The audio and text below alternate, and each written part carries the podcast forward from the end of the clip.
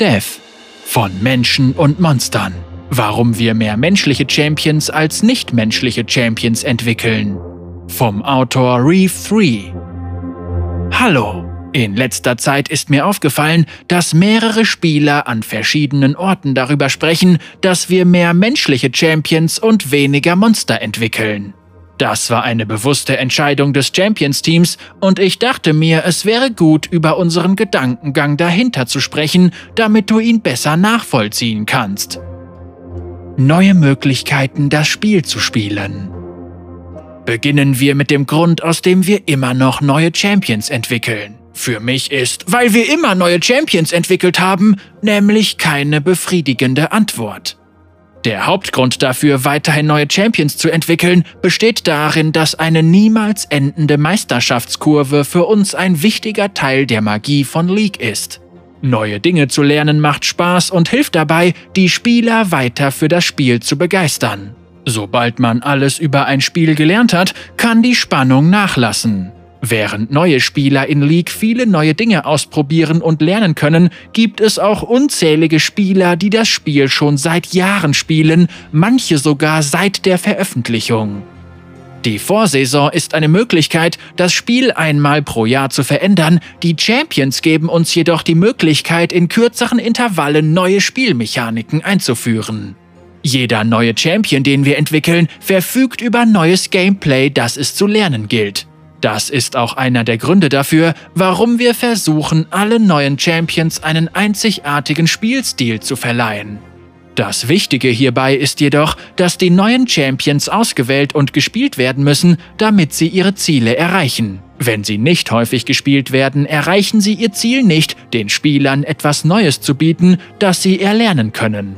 Das bedeutet nicht, dass alle Champions dieses Ziel erreichen müssen, da es in League besonders viel Spaß macht, gegen echte Nischen-Champions zu spielen, die zwar nur selten ausgewählt werden, die Spiele aber merklich beeinflussen. Außerdem können Nischen-Champions eine geringere Anzahl von Spielern auf eine Art und Weise ansprechen, wie es allgemein beliebte Champions nicht können. Die Thematik ist Trumpf. Mit all dem im Hinterkopf entschieden wir uns im Jahr 2017 dazu, allgemein attraktivere Champions zu veröffentlichen. Wir haben mit Hilfe von Umfragen versucht herauszufinden, was einen Champion allgemein ansprechend oder zu einem Nischen-Champion macht.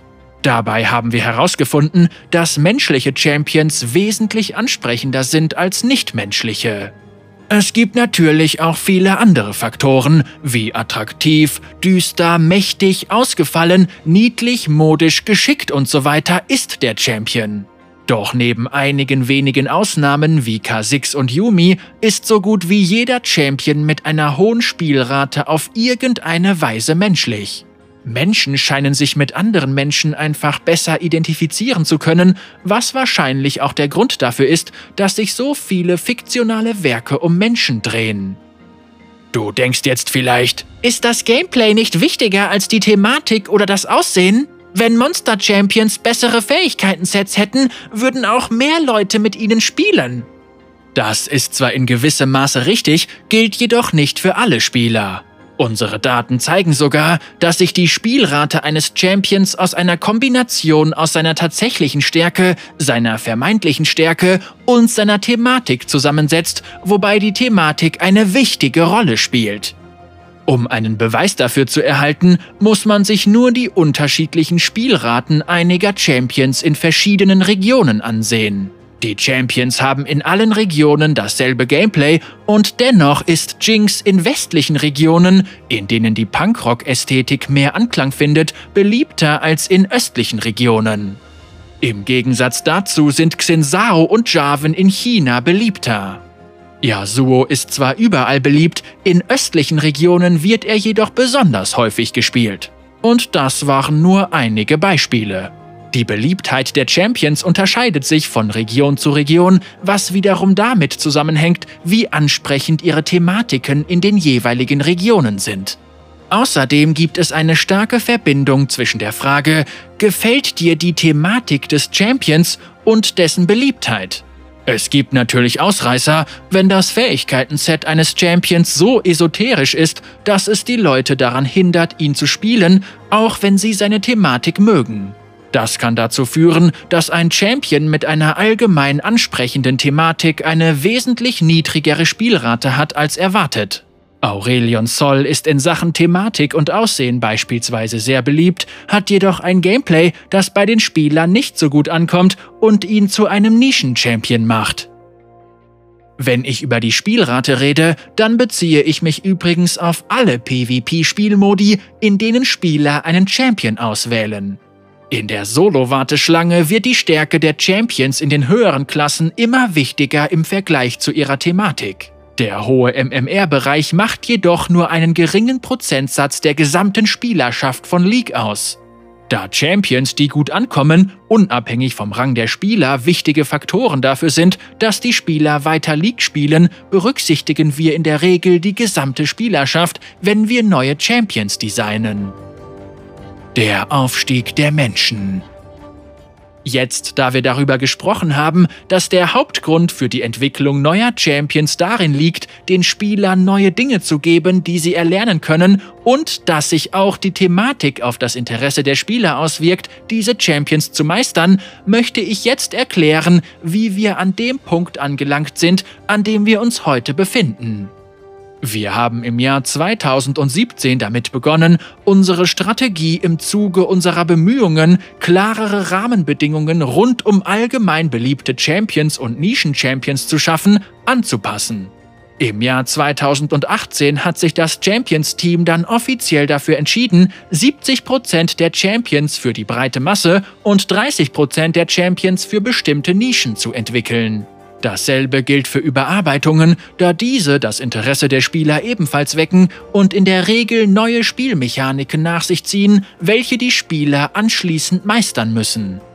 Wenn wir also unser Hauptziel für die Champions betrachten, wäre es für das allgemeine Interesse der Spieler am Spiel nicht gut, wenn wir jedes Jahr zwei Nischen-Champions überarbeiten und weitere neue Nischen-Champions veröffentlichen würden.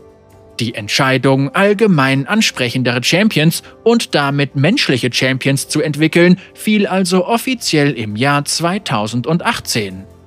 In letzter Zeit gibt es jedoch noch einen weiteren Grund dafür, dass wir vermehrt menschliche Champions entwickeln. In den letzten Jahren ist die Repräsentation für das Champions-Team immer wichtiger geworden, weshalb wir auch versucht haben, mehr Champions zu veröffentlichen, die von unterschiedlichen Kulturen auf der ganzen Welt inspiriert wurden. Und obwohl Runeterra nicht unsere Erde ist, weshalb wir auch nicht versuchen, Champs zu entwickeln, die realen Orten entsprechen, haben wir uns bemüht, Champions zu entwickeln, die von allen Regionen inspiriert wurden. Wir wollen, dass sich alle Spieler mit unseren Spielen identifizieren können und die Champions von League stellen dabei keine Ausnahme dar. Diese Herangehensweise ist uns im Champions-Team mittlerweile sehr wichtig geworden, was sich auch in unseren neuesten und zukünftigen Champions widerspiegelt. So wurde Samira beispielsweise von der persischen Kultur inspiriert, Viego von der spanischen Conquistador-Ära und so weiter.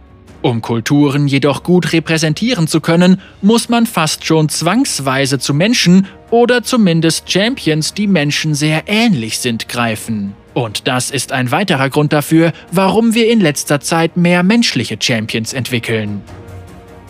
Nichtsdestotrotz. Dennoch sind wir der Meinung, dass wir in den letzten Jahren zu viele eindeutig menschliche Champions entwickelt haben. In letzter Zeit haben wir einen nichtmenschlichen Champion pro Jahr entwickelt, dazu gehören jedoch auch menschenähnliche Champions wie Yordles oder halbmenschliche Champions wie Lilia sowie Kreaturen wie Yumi. Wir haben über diese Herangehensweise nachgedacht und sind zu dem Schluss gekommen, die Champions in Zukunft in drei anstatt zwei Kategorien, menschlich und nichtmenschlich, zu unterteilen. Die drei neuen Kategorien lauten Menschen, Humanoide und Kreaturen.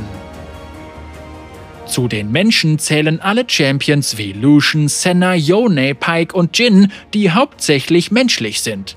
Zu den Humanoiden zählen alle Champions wie Lilia, Urgott, Renekton, Atrox, die Jordels und so weiter, die halbmenschlich sind oder deren Anatomie zumindest der Anatomie eines Menschen ähnelt. Bei der letzten Kategorie handelt es sich um die Kreaturen und sie umfasst alle Champions wie Rek'Sai, Vel'Koz, Yumi, Aurelion, Sol, Skana und so weiter, die Menschen in keiner Weise ähnlich sind. An dieser Stelle möchte ich erwähnen, dass es sich hierbei um keine genaue Wissenschaft handelt. Ist Zack eher ein menschenähnlicher Champion oder eine Kreatur? Die Kategorien sind jedoch hilfreich. Monster zählt nicht zu den Kategorien, da dieser Begriff eher das Aussehen und weniger die Anatomie beschreibt. Aatrox und Renekton sind Beispiele für monströse Humanoide, während Yumi ein Beispiel für eine nicht monströse Kreatur ist. Aktuell haben wir geplant, im Jahr 2022 einen neuen Kreaturen-Champion zu entwickeln, da Yumi der letzte war und obwohl es Sinn machte, eine süße Kreatur wie Yumi zu entwickeln, da es dem Spiel an niedlichen Kreaturen mangelt, wird die nächste Kreatur wesentlich düsterer ausfallen. Das bedeutet nicht, dass es jedes Jahr eine neue Kreatur geben wird, da diese nur eine Nische bedienen, wir wollen in Zukunft aber wieder mehr nichtmenschliche Champions entwickeln. Ich hoffe, dass du durch diesen Beitrag einen kleinen Einblick in unsere Gedankengänge hinter der Entwicklung von mehr menschlichen Champions erhalten hast, auch wenn du mit dieser Herangehensweise nicht einverstanden bist.